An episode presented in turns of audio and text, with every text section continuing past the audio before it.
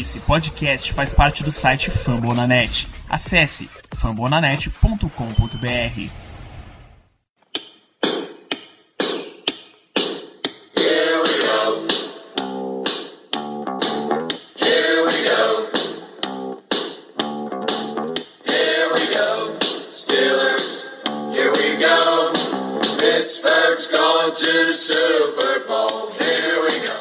Muito bem, pessoal, estamos começando mais um Black Yellow Brasil Podcast, episódio número 65 do seu podcast falando do Pittsburgh Steelers para todo o Brasil no site fambonanet.com.br. Sou Danilo Batista, você ser o host de hoje, enquanto a gente vai falar, obviamente, de Pittsburgh Steelers 34, Houston Texans 6. Como de costume, como habitual, eu não estou fazendo esse podcast sozinho, eu tenho a presença hoje dos meus amigos de mesa, começando por Gabriel Almeida. Boa noite pra todo mundo aí. Tudo bem, seu Germano Coutinho também está aqui com a gente. Tudo bom, Danilo? Uma vitória muito boa aí contra os Texans, que tiveram que utilizar o quarto quarterback, mas independentemente disso, foi uma vitória muito boa. A gente demonstrou um bom jogo dentro de campo, os jogadores atuaram bem, e graças ao Gatópolo, com a vitória em cima dos Jaguars, a gente conseguiu uma folga na primeira semana dos playoffs. Então, só por isso eu estou felicíssimo. Nosso chefe, mais uma semana conosco, Ricardo Rezende. Fala aí, Ricardo.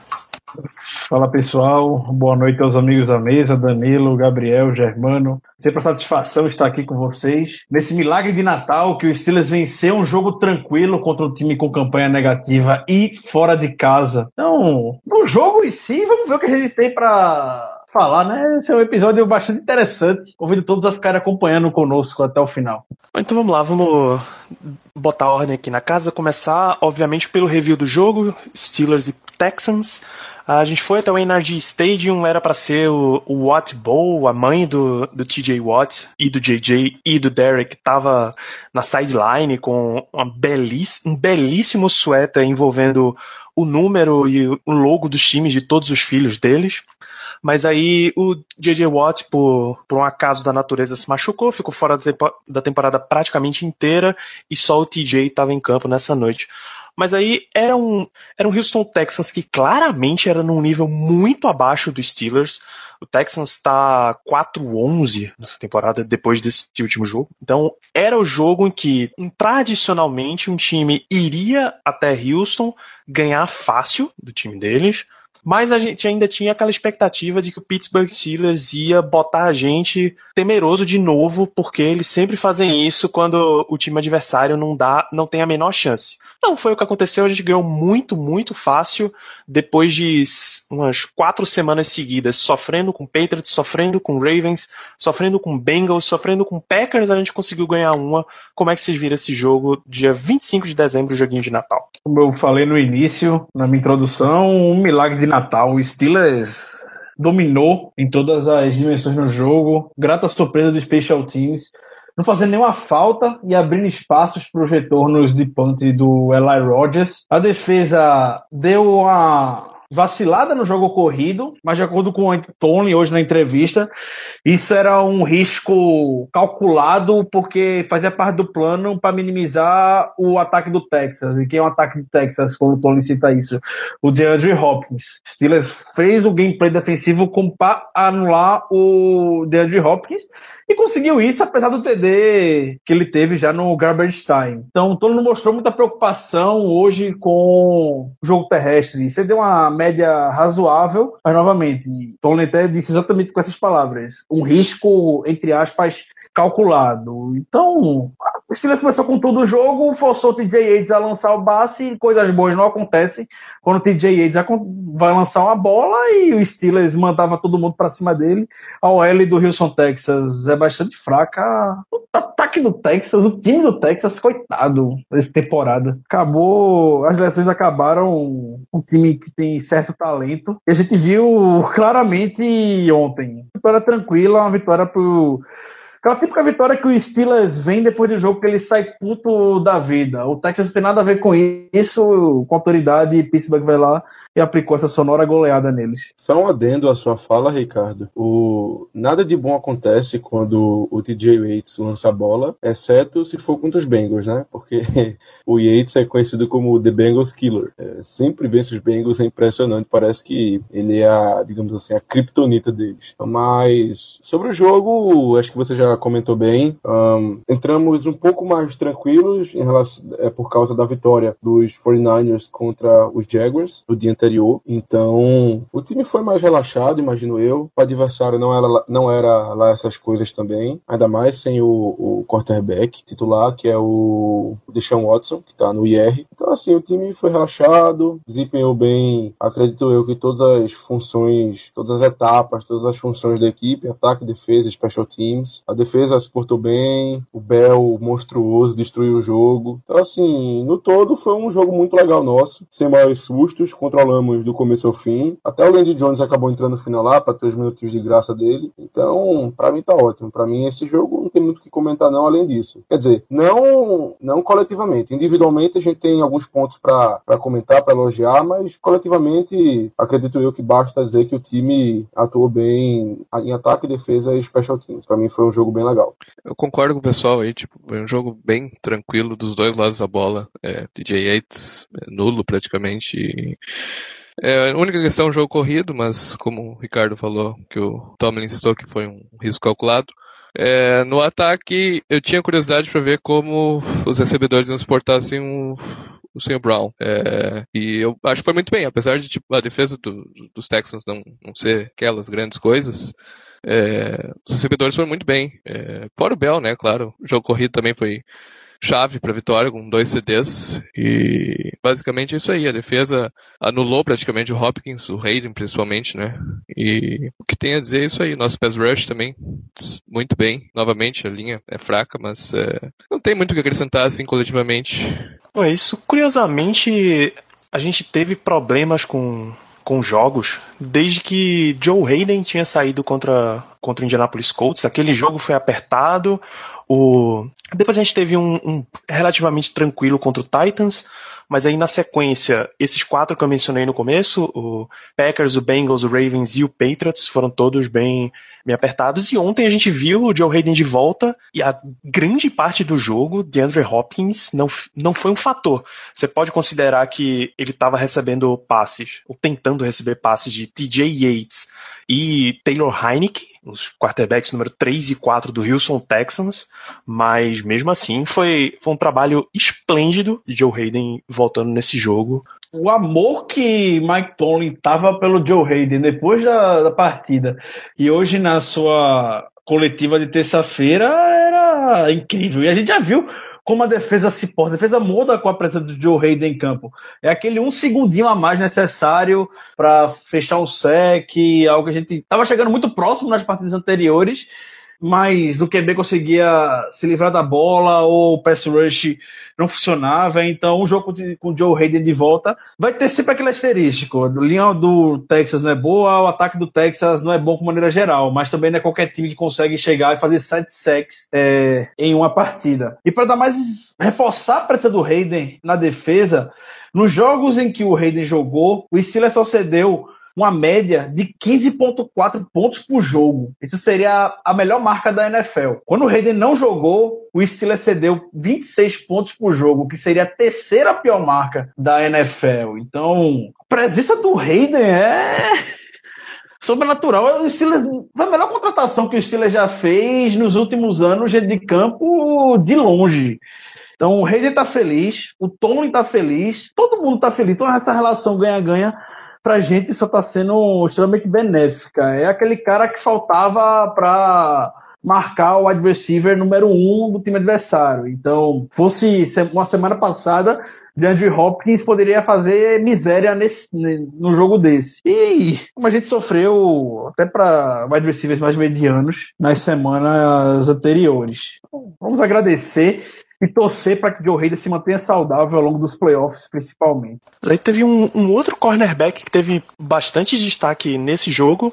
O Mike Hilton, cara undrafted, veio como free agent no começo, veio para fazer teste e conseguiu só nesse jogo três sacks coisas que na NFL, acho que desde 2005 não rolava, e no Steelers, meu Deus, eu não tenho mais nem memória de quando foi que isso aconteceu a última vez. Justamente em 2005, Danilo, com o Troy Polamalu, teve também três sacks na mesma partida. A gente tá falando, claro, no caso do Troy e do Hilton, de DB, né? Defensive back, porque se for apenas cornerback, acredito eu que nunca tenha ocorrido na história dos Steelers, porque os dois únicos, quer dizer, até ontem no caso, os dois únicos jogadores é, da secundária que haviam conseguido tal feito tinham sido justamente o Troy Polamalu em 2005 e o nosso atual técnico, o Cardinal Lake, em 97. Então o Mike Hilton fez história, não só nos Steelers, como na liga, porque na NFL como um todo, o último jogador a conseguir tal feito tinha sido o Adrian Wilson, que era um safety dos Cardinals, também em 2005. Curiosamente, ele conseguiu isso na semana, é, na semana posterior ao Polamalu, ou seja, o Polamalu conseguiu em uma semana e na semana seguinte o Adrian Wilson conseguiu a mesma coisa. O Ricardo comentou que o Hayden é, foi uma belíssima contratação, que ele faz a diferença para a defesa e realmente faz. Agora o Hilton, meu amigo, também está jogando demais. A gente acertou bastante na posição de cornerback nessa off-season, pelo menos em contratações, porque os dois estão jogando fino da bola. O engraçado também é que o Hilton ele foi dispensado pelos Patriots e também pelos Jaguars, que são outros nossos prováveis futuros adversários nos playoffs. Então é uma curiosidade bem legal sobre ele. Tá jogando demais o menino e precisamos urgentemente renovar com esse cara na off-season. Ele ali como slot corner vem, vem muito bem mesmo. Ele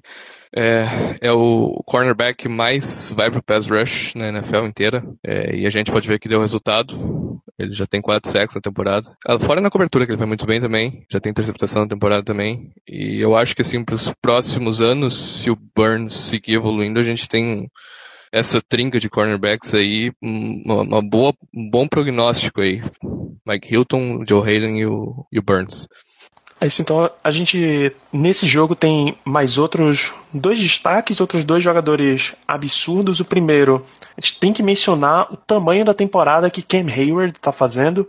Já são 12 sacks só em 2017. É um, a gente sabe que não vale de nada, mas é uma das dos nomes mais, mais fortes entre os ignorados pelo Pro Bowl, porque não é possível que esse cara realmente não tenha todo esse prospecto de votação, mesmo num time que levou oito jogadores até o Pro Bowl, um time que jogou tantas vezes em prime time e apareceu para o público, que afinal o Pro Bowl é votação popular. E um, tem um dado muito, muito interessante relacionando Cam Hayward, que é empatado com Aaron Donald, que quiçá é o melhor jogador defensivo vivo da NFL inteira. Cam Hayward é o jogador com mais sacks saindo da posição de, de dentro da linha defensiva. Ele tem alinhado bastante jogando por dentro e ele conseguiu 11 dos 12 sacks dele nessa posição, empatado lá com Aaron Donald, o outro veio saindo por fora. Como é que vocês viram o tamanho da atuação, mais uma vez, de Cam Hayward nesse jogo? Como o Tony já disse, Harry, o Cam Hayward é o, é o jogador favorito dele. Não tem pra onde a gente ficar rodeando e tentar esconder isso. O amor que o Tony tem pelo Hayward é demais. O Tony já disse que o Hayward é o principal, é o que melhor representa um atleta de, de futebol americano. Isso diz tudo. Como você bem falou, Danilo, o, Hayward, o Tony até comparou hoje na coletiva o Hayward com o Aaron Donald e ambos têm 11 sacks, fazendo essa força, fazendo esse bull rush pelo meio da OL adversária. Isso não é para qualquer jogador. Eu tenho, recebe o amor merecido diante da liga, mas esse ano foi de afirmação para ele. A NFL agora descobriu o Can Hayward, é o que a gente já vem falando há três, quatro temporadas. Então, 12 sacks para um jogador de linha defensiva do Steelers é muita coisa. A gente sabe como é que o Steelers joga. 12 sacks, para dar aspecto de comparação, é algo que o James Harrison só conseguiu uma vez na carreira. O Joey Porter nunca conseguiu 12 sacks em uma temporada só. É a maior marca do Steelers desde 2009. O Lamar Woodley teve 13.5 sacks naquela temporada. Então, o Hayward merece muito, muito amor na liga e a gente pode falar tranquilamente que é um dos jogadores mais dominantes defensivos na NFL hoje. Sabemos que o Pro Bowl, no Pro Bowl pesa muito a questão da popularidade do atleta. Pesa demais, até porque os torcedores podem votar, e isso, querendo ou não, acaba pesando em quem é escolhido. O Cameron Hayward, até por jogar aqui no nosso esquema, que é um base 3-4, tudo bem que a gente alinha bastante em nickel package, em dime package, enfim, em situações que botam o, o Hayward pelo meio, como já foi bem relatado aqui pelo Ricardo e por você também, Danilo. É, e por causa disso, nessa base 3-4, o Hayward acaba não tendo tanta, tanta exposição assim como outros jogadores. Por exemplo, os jogadores no Pro Bowl desse ano pela AFC na linha defensiva foram o Kalil Mack, o Cameron Wake, o Ndaka Mongsu e o Geno Atkins. Teoricamente, o Hayward, por ser DE, pelo menos a posição que aparece no, no game chart dos Steelers, ele estaria disputando com o Mack e com o Wake.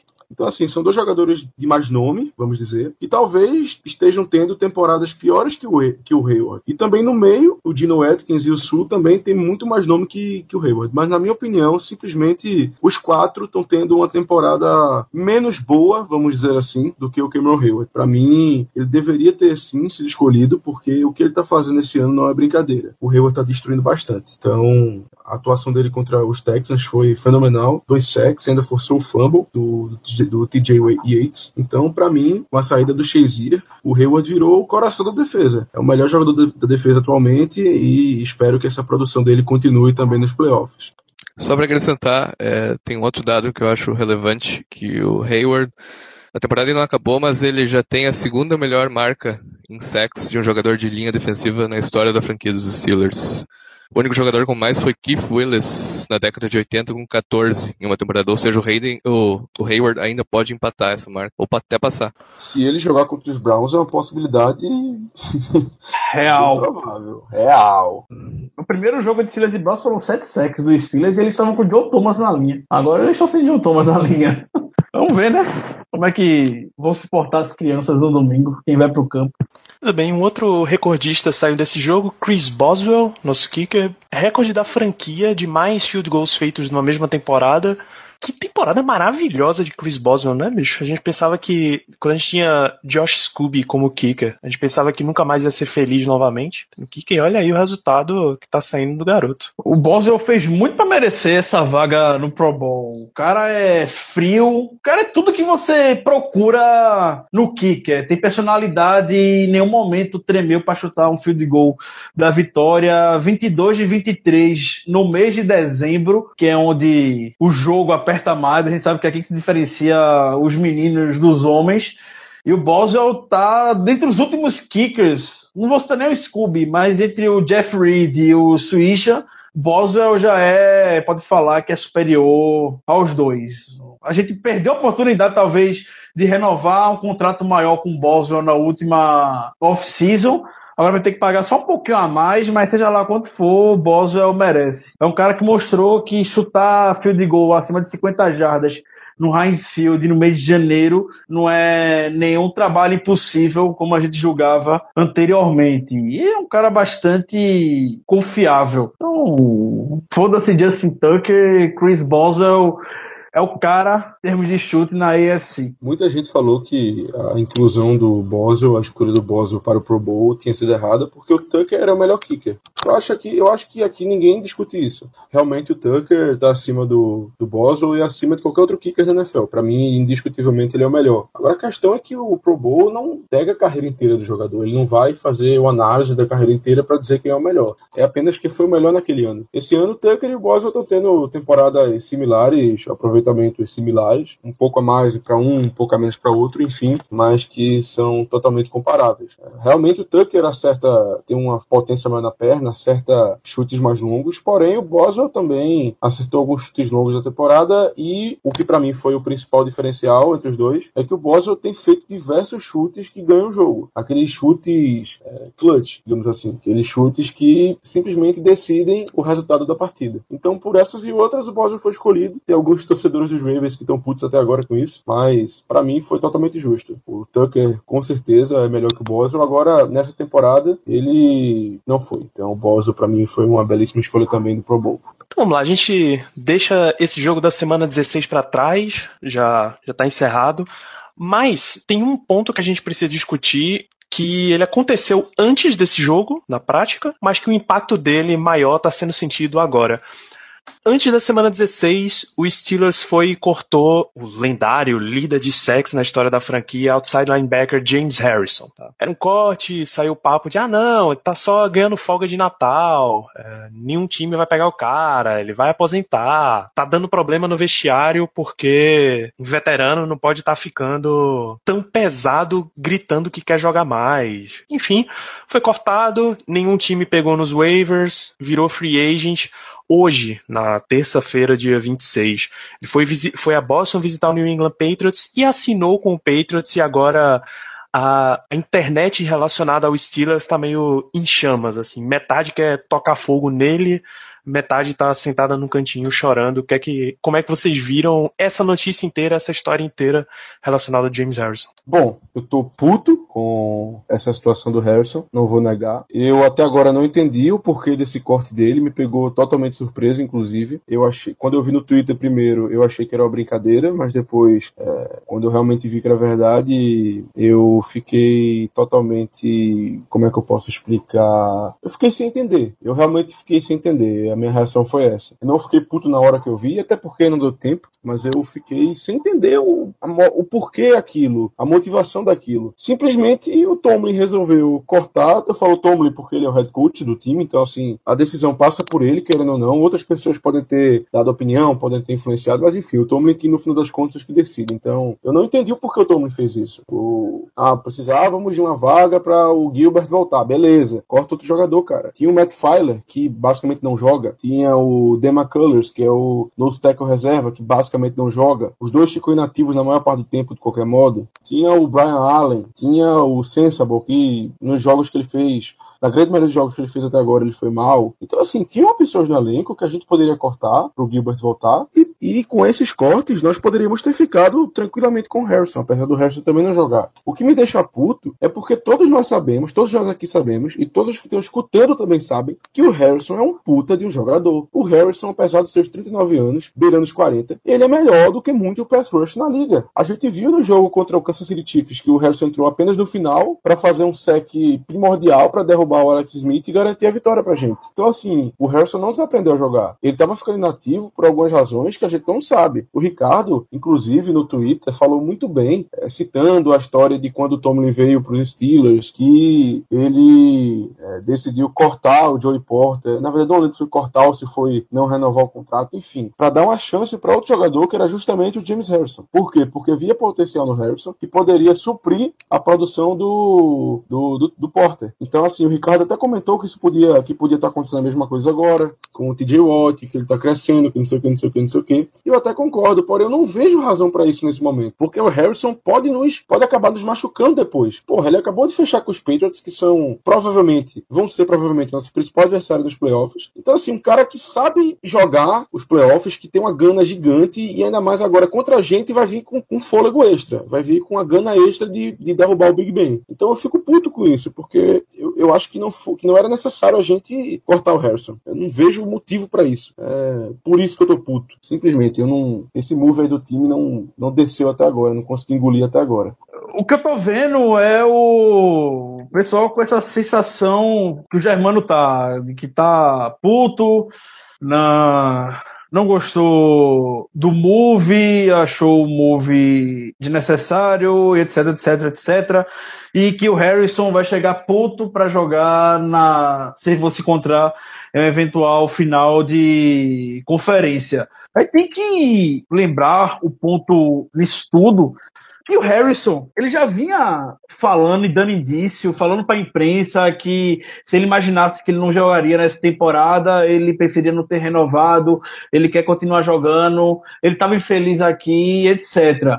O Steelers é um time que a gente sabe que dá oportunidade para seguir a vida dele. Então, se o Harrison estava insatisfeito do jeito que estava, Tony é um dos primeiros caras a chegar. Pronto, Harrison, vem aqui, vamos conversar. Você não está insatisfeito? Beleza, o Gilbert tá voltando, a gente vai te dispensar. Felizmente, hoje você pro nosso time não tem o role que a gente esperava ter na off-season quando renovou com você. Então, renovaram com o Harrison antes do draft do TJ Watt. O TJ Watt foi o rookie mais plug and play que a gente teve nos últimos anos. Cara chegou, encaixou, foi fit no sistema de imediato pro que o Harry, que o, perdão, que o Tony e o Butler queriam. A gente tá numa temporada com 50 sacks, com o Harrison tendo menos de 40 snaps. Então, o Harrison, infelizmente, me dói ver isso também, mas infelizmente ele acabou se tornando um jogador dispensável. O Tony falou hoje na coletiva. A gente toma a decisão que é melhor para o time que faz o time ganhar. Com Harrison, sem Harrison, o Steelers tá tava caminhando bem no pass rush, como a gente tá vendo nessa temporada. O segundo em. Num, desde 2008 a gente não tem tantos sacks numa temporada tá tendo a oportunidade de ter o maior número de sacks em uma única temporada. E qual é o principal papel do Harrison no time? É o pass rush. O pass rush tá muito bem, obrigado. Então, a gente sabe o histórico que os Steelers têm com essas decisões e como eles lidam com esse tipo de jogador. Não é da melhor maneira possível, mas é o que a NFL permite. A NFL não dá espaço pra gente ficar triste ou algo desse tipo. São 53 jogadores em um roster. Cada lugar no roster é extremamente valioso, sabe? Porque 46 jogadores vestem a camisa em dia de jogo, que 7 ficam inativos. E o Gilbert precisava voltar, alguém precisava sair. Então, tem o Matt Failer. O Matt Failer a gente dispensou porque o Ramon Foster era um protocolo de concussão, aconteceu isso. O McCullers é jogador de Special Teams. O Arthur Motes também jogador de Special Teams e, querendo ou não, é um jogador que dá flexibilidade para jogar na posição linebacker, tanto de OLB quanto de inside linebacker. Dispensar o Harrison não é o fim do mundo estão tratando a dispensa do Harrison como se fosse o Big Ben no auge dele. O Harrison pode ajudar o time ainda, mas hoje eu também eu tô com o Tony. Eu não vejo onde o Harrison poderia contribuir, entre aspas, podemos dizer, para ele ficar feliz. O Harrison postava foto no Instagram falando que, ó, oh, que estão deixando como inativo, ó, minha roupa em dia de jogo como é que é. Chega na imprensa para Michel Tafoya e fala, se eu soubesse que seria assim, eu não queria nem é, que renovassem o meu contrato. Então, é, é o Harrison, mas quem sabe o que ele poderia estar fazendo no vestiário, tá com essa reclamação. Se o Steelers não toma uma atitude com relação a isso, há reclamação. O Tony não tem controle do vestiário. Se o Tony chega para chama o Harrison para conversar da maneira mais respeitosa, mais respeitosa possível e toma a decisão de cortar ele, também tem crítica. Então, vou dar uma advogado do diabo. Eu compreendo completamente a decisão e não tô achando um absurdo. Bom pro Harrison. Que ele continue jogando o desejo dele, todo sucesso do mundo para ele em New England. Pronto. Eu tô no time do Germano. Eu acho que ele ainda tinha lugar nesse time, ainda mais agora numa uma run nos playoffs aí. Imagina se o TJ Watt se machuca. Vamos jogar com Ticklow na, de outside linebacker no lugar do TJ Watt. O que quase Fora aconteceu, que eu... né, Gabriel? O que quase aconteceu no jogo passado, que levou uma lapada no joelho, foi retirado de campo, eu tive um mini ataque cardíaco e aí ele voltou, graças a Deus. Sim, pois é. Então, imagina como seria. E fora o, o Harrison nos playoffs, a gente sabe como é que é. é ano passado, em Kansas City, ele teve um jogo espetacular lá. É, praticamente nos garantiu a vitória. Eu vejo esse corte de essa assinatura dele com New England e eu até fico me perguntando como é que ele vai se encaixar no time deles lá, porque ele não é fit pro time, pro time deles. É, eu não consigo, não consigo ver uma justificativa é, para largarem ele assim dessa forma. Como o Germano citou, tinha tanta gente aí que Matt Filer, Ryan Allen, que estão ocupando espaço no roster por causa dos special teams, mas era isso. É, o, o Harrison, pelo menos, ele servia para profundidade do elenco é, na posição de outside linebacker do reserva do Watt e fica bem complicado se alguma coisa acontecer com o Watt. Mas hoje ele não era nem o reserva do Watt.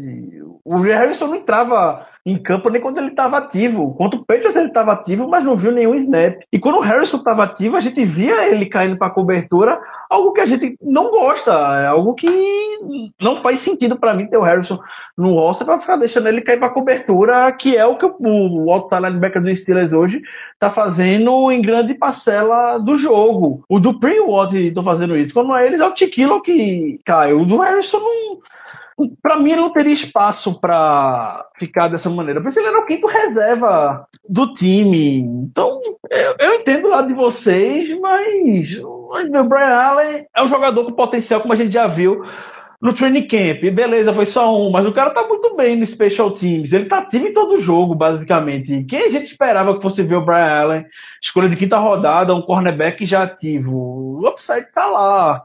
O Matt foi como eu falei, forçando o protocolo de conclusão. Se não tivesse, provavelmente o Matt seria o dispensado, mas situações do jogo não permitiram isso. O mundo da NFL é bastante cruel nesse tipo de situação. É negócio, como o Germano falou na introdução, eu falei no Twitter. Pro Harrison ter espaço, portas na NFL, isso aconteceu com o Porter, que foi cortado pelo Tony. O Porter seguiu a carreira dele em Cardinals e Miami. E alguns jogadores optam por encerrar a carreira, como foi o Malo quando tiver essa conversa.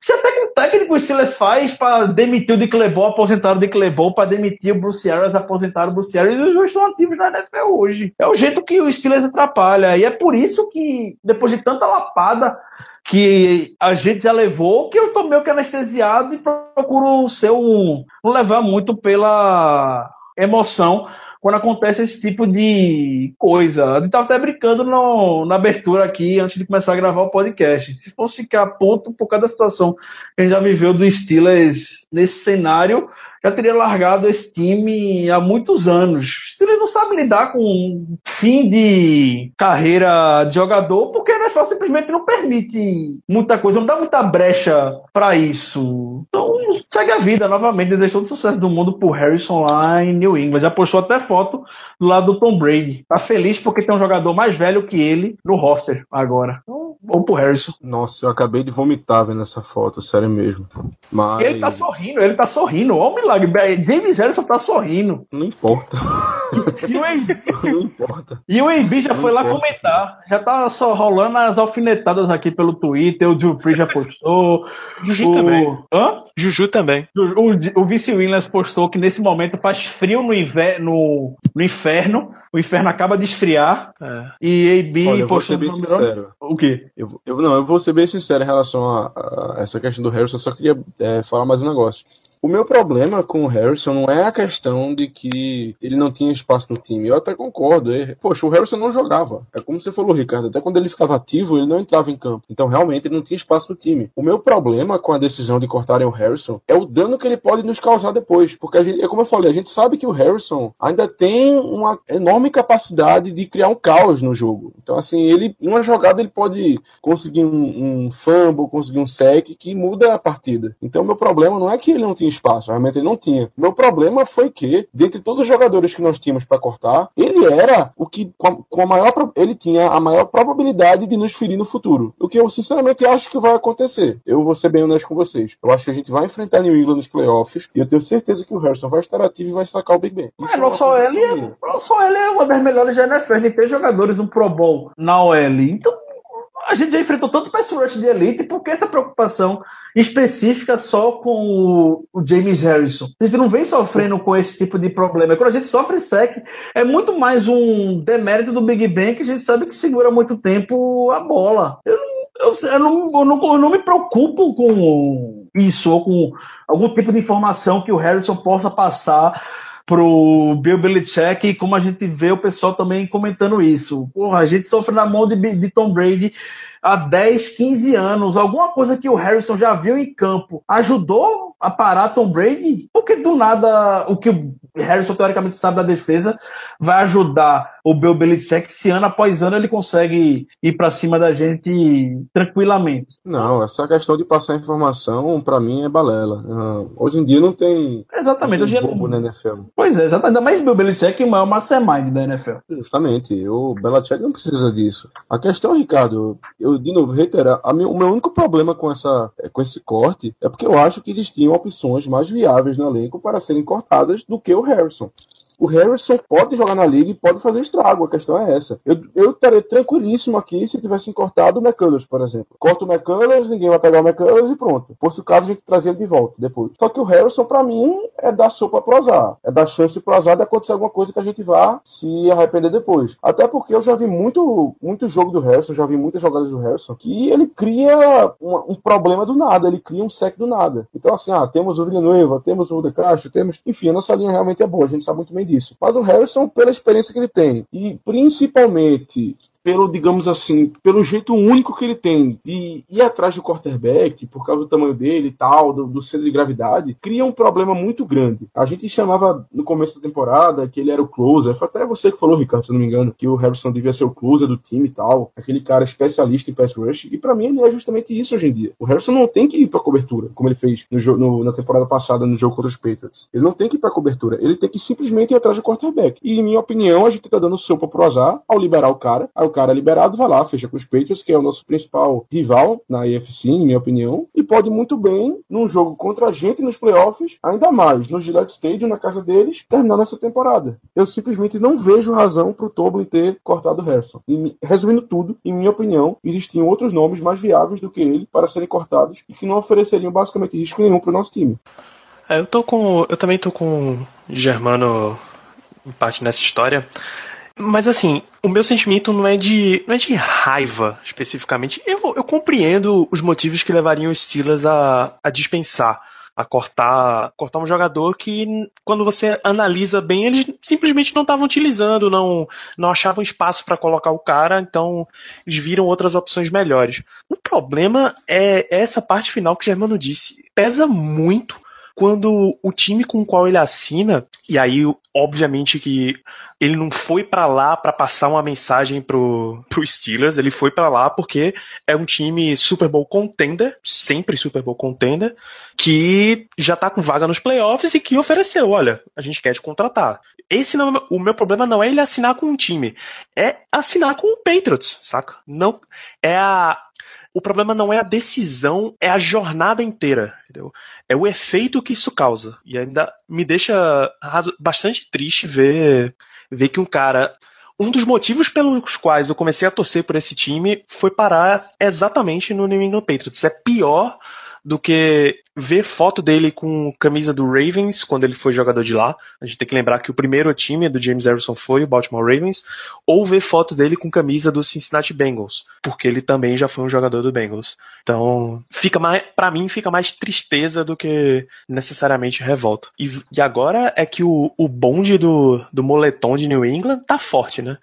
James Harrison que declarou recentemente que ele malha de moletom para esconder o músculo dele, porque ele não quer que as pessoas que estão assistindo digam que só pessoas com o porte físico que ele tem possam fazer tanto exercício quanto ele faz. É, um, é realmente o cara voltado para musculação mesmo.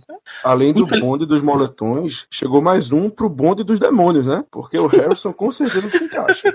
É a cobra. É a cobra, como o pessoal tá falando no Twitter. Ela era a puta da vida. Ai, cara. Mas essa. Nossa, tem um GIF da, da cobrinha do, do Mogli passando aqui, inclusive, nesse momento. Exatamente, acabei de ver também na timeline. A turma Só... realmente não perdoa. Só pra gente fechar é, essa polêmica toda, eu tô. Eu estou sozinho aqui, eu também estou sozinho entre os nossos ouvintes, eu acho. É, o Steelers, ele como eu já falei, ele não diminuiu a produção em pass rush sem o Harrison em campo. Então, novamente, vou ser repetitivo agora, só pra gente fechar, que talvez possa ter ficado perdido no meio disso, todo esse bom debate que a gente teve. Harrison veio. Harrison foi uma policy de seguro que o Steelers fez lá atrás, quando o TJ Watt foi escolhido no draft. TJ Watt, sucesso. James Harrison perdeu espaço, Steelers segundo em sex na NFL. James Harrison, especialista em pass rush, pronto. É, já era. Felizmente, é, o negócio na NFL é assim. E só para falar o que o Tony comentou hoje também na coletiva dele. Tony disse que ele estava em contato direto com o Harrison mas de forma privada. O que, é que eu imagino que ele tenha dito de forma privada? Ele não está falando através do agente do Harris, ele está lidando diretamente com o jogador. O que era imaginar? O Tony queria, ó, a gente dispensou, mas você sabe que a gente ainda conta com você, as portas estão, abertas. Vim para cá ver se juntar a nossa comissão técnica. Obviamente isso não é agora, mas ano que vem, uma hora, a gente vai ver o Harrison muito provavelmente aqui em Pittsburgh. Do mesmo jeito que a gente tá vendo o, Poré agora. O Steelers sempre traz jogadores e jogadores para passar um pouco pro time. Então, isso, isso não acabou a temporada do Steelers, não diminuiu a chance do Steelers para mim nem 0.001%. Se tinha um adversário, vamos lá, se um adversário que o Harrison, o Steelers, nunca dá conta, como eu já disse, é o Patriots. Harrison só sacou o Brady uma vez na carreira, foi o terceiro saque, inclusive, da carreira do Harrison, foi esse em cima do Brady. Não, não tá falando de um jogador que, histórico que vai estar no hall da fama do time com toda certeza, líder em sex, que seja a criptonita do Patriots. Não, não é o Harrison que é a criptonita do Patriots. A gente não encontrou essa criptonita ainda. A gente conseguiu minimizar num jogo dessa temporada, novamente, sem o Harrison, em campo, mas não encontrou ainda a fórmula para bater o Patriots. Então, se a gente se enfrentar em janeiro, ótimo. Se ele sacar o Big Ben, o que fazer? É o time sabe o risco que corre em todo momento que toma uma decisão dessa. Novamente, isso para falar, a chance dos Steelers não diminui em nada com a dispensa do James Harrison. O Steelers continua do mesmo jeito na temporada com ou sem James Harrison. Ah, e, é por, e, é por, isso que a torcida dos Steelers precisa desse podcast, Ricardo. Eles precisam ouvir a, a sua voz da razão. Eu imagino o tamanho do, do sermão. Na verdade, é um sermão a jato que nosso amigo oráculo Zé Brasiliano estaria dando nesse momento. Né? É, pelo, que eu vi aqui, pelo que eu vi aqui, o nosso oráculo ele tá no time de vocês também. Ih, rapaz. É, tô, dessa vez eu tô sozinho. Você tá completamente sozinho mesmo. Tô completamente sozinho, tô abandonado. Se, bicho, se nem Zé tá aqui pra dizer. Não, jogador de fim de roster, bicho, tá assinando com o Peitas porque o Peitas adora isso. Segue em frente, pô. Se nem Zé tá aqui para dizer isso, a situação ficou difícil mesmo. Mas vamos lá. É, James Harrison à parte, se é, essa responsabilidade de falar do Harrison não é mais nossa, ele já faz parte de outra franquia. Vamos focar no que a gente tem pela frente. Com a vitória com, sobre o Texans, o Steelers garantiu a nossa folga na bye week. Não está definido a questão de seed 1 ou 2. Isso ainda está em disputa entre Steelers e Patriots. E Mike Tomlin aproveitou a, a ressaca de Ressaca de jogar na segunda, ressaca de Natal e deu uma coletiva bem rápida nessa terça-feira. O que foi, o que é que ele abordou nessa entrevista hoje, Ricardo? Coletiva mais rápida que o Mike Tomlin deu na vida. É, veio com a boa notícia de que o time todo dos jogadores ativos, obviamente no roster, estão saudáveis. Então, a gente se preocupou com o DJ Watt ontem. O DJ Watt está 100% saudável nas palavras do Mike Tomlin. O único jogador que a gente sabe que está machucado hoje é o Brown. Brown já está fora, obviamente, do jogo de domingo contra o Cleveland Browns. E o Tony disse que durante a semana vai decidir quem vai jogar no domingo, se ele vai poupar os jogadores e ou, ou não, isso aí será decidido ao longo da semana. Big Ben, no seu programa de rádio hoje, disse que também não sabe, o Tony não falou nada para ele ainda com relação a isso. É, Tony disse que ele vai jogar para ganhar o jogo ele quer fazer a varrida na EFC Norte, ele quer o 6-0 dentro da conferência, mas pelo tom dele, eu não acho que ele vai arriscar, pelo menos Big Ben, Bell e o Pouncey e o De Castro também nesse jogo não. Dos jogadores que ele tirou ontem, eu não acho que vão ver o campo não, independente do que possa acontecer em New England e Jets. A gente tem a chance do CD1 ainda, mas pareceu muito aquele discurso do Tony de ah, não, falar uma coisa para esse jornalista, então a gente vai falar isso, vai dar aquela enrolada mesmo, mas não acho que ele vá arriscar o pessoal, não. Provavelmente, em termos de lesão, só o Brown fora do jogo, ele ficou feliz com a volta do Hayden e do Vance McDonald ao time. É só isso a coletiva do Tony hoje. Ele falou do Harrison também, né? Obviamente. Disse que foi difícil para ele dispensar o Harrison e que estava em contato com ele em particular, não valeria a pena, não é o assunto que ele está tratando não é para ser divulgado para a imprensa. É, se Mike Tomlin não parou para elogiar o quarterback do time adversário antes de um jogo de temporada regular, você sabe que realmente o cara já tá ou de ressaca ou já tá no clima de folga. Então eu não esperaria muita coisa desses Steelers e Browns nesse próximo domingo, semana 17 não. Bom, não vai ter transmissão de Steelers e Browns. Se pá, não vai ter nem titu muito titular jogando nessa partida. O Steelers ainda, ainda teoricamente tem alguma coisa em campo, porque se o Steelers vence o Browns e por um milagre o Jets ganha do Patriots, o Steelers vira seed 1, ganha a vantagem de jogar em casa todas as partidas do playoff até o Super Bowl. Mas a gente sabe que não vai acontecer mesmo, então não vai ter titular em campo. Uh, e por isso, nesse episódio, a gente não vai, não vai parar para dar matchups e nem previsão de placar para o jogo, porque não faz o menor sentido se a gente não sabe nem quem vai entrar em campo. Tudo que se sabe é que o Browns está 0-15, está com a corda no pescoço para ser o segundo time da história da, da NFL na era moderna a ficar com zero vitórias até a campanha 0-16. Então, eu queria que vocês encerrassem o programa dando considerações finais e também uma mensagem de feliz ano novo para os ouvintes, porque a gente só volta agora em 2018. Começando com você, Gabriel. É, falando sobre, sobre Browns rapidinho, é, eu vou fazer um levantamento é, estatístico de como estava o time do Browns essa temporada. São 12 categorias que eles são o pior ou o segundo pior time da liga. Eu nem vou entrar em detalhes, mas é só para vocês terem uma noção.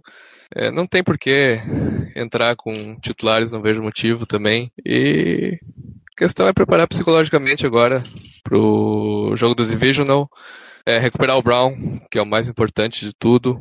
E é isso aí. É, quanto jogo, eu tenho para falar isso aí. Ano novo, chegando, que seja um, um ano novo é, repleto de alegrias para todos nós, é, que a gente comece o ano ganhando. A única coisa que eu peço é começar o ano ganhando três jogos, só isso, nada mais. E é isso aí. Um obrigado para todo, todo mundo que esteve aí com a gente nesse ano, uh, acompanhando o podcast. E é isso aí. Ah, Germano Coutinho, encerre, dê suas considerações finais e um feliz ano novo para os nossos ouvintes.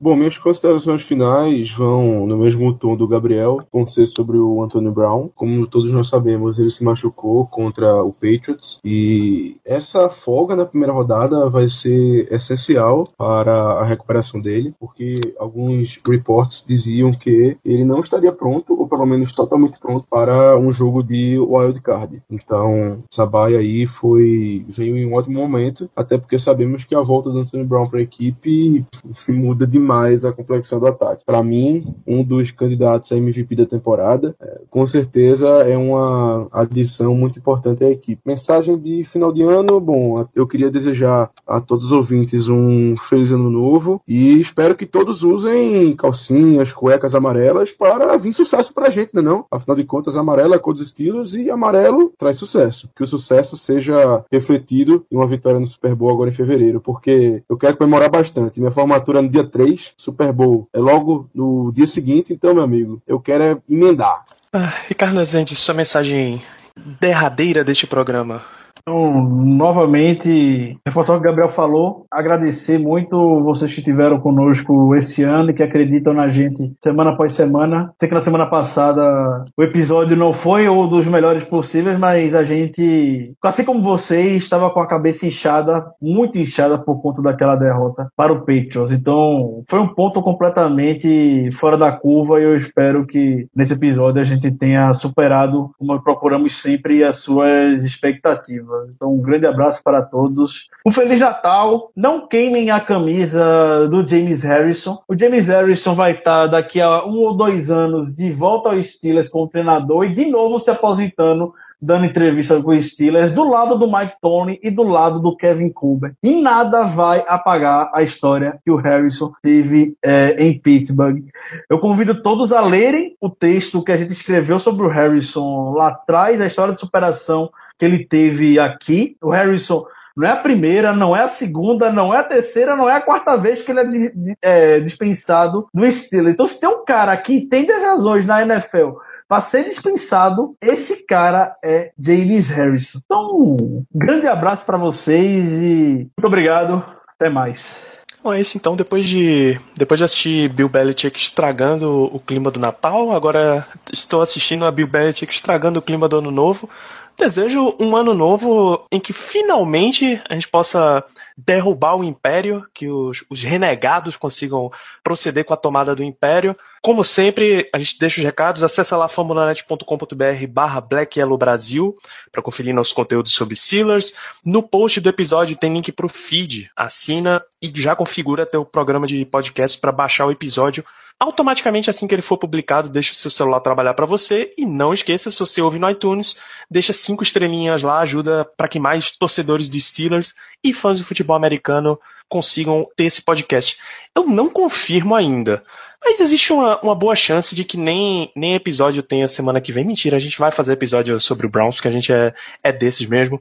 Um grande abraço, feliz, feliz ano novo, porque a gente só se vê no ano que vem, como diz a piada do tiozão, e até a próxima.